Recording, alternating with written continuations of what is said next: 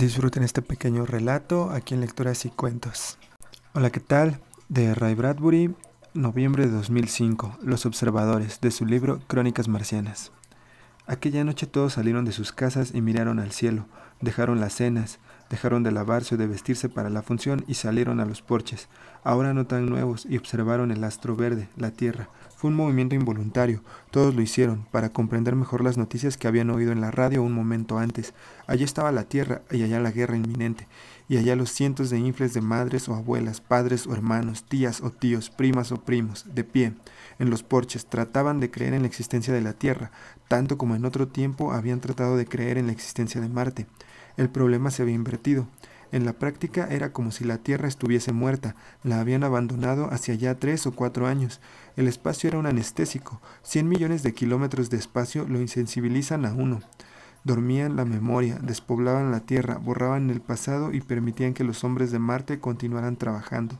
Pero ahora, esta noche, se levantaban los muertos, la tierra volvía a poblarse, la memoria despertaba, miles de nombres venían a los labios.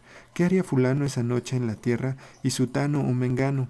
Las gentes de los porches se miraban de reojo. A las nueve, la tierra pareció estallar, encenderse y arder. Las gentes de los porches extendieron las manos, como para apagar el incendio. Esperaron. A medianoche el fuego se extinguió. La tierra seguía allí. Un suspiro surgió de los porches como una brisa otoñal. No tenemos noticias de Harry. Está bien, tendríamos que enviarle un mensaje a mamá. Está bien. ¿Crees que estará bien? No te preocupes. ¿Crees que no le pasará nada? Claro que no. Vamos a acostarnos. Pero nadie se movió.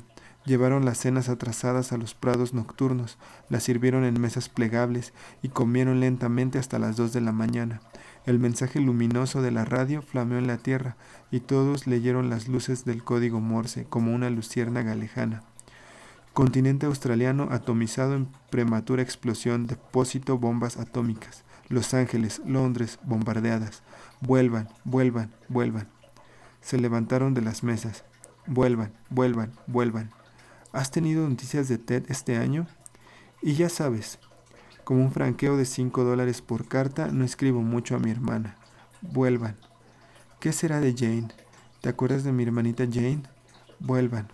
A las 3, en la helada madrugada, el dueño de la tienda de equipajes alzó los brazos. Calle abajo venía mucha gente. No es cerrado a propósito. ¿Qué desea, señor? Al amanecer, las maletas habían desaparecido de los estantes.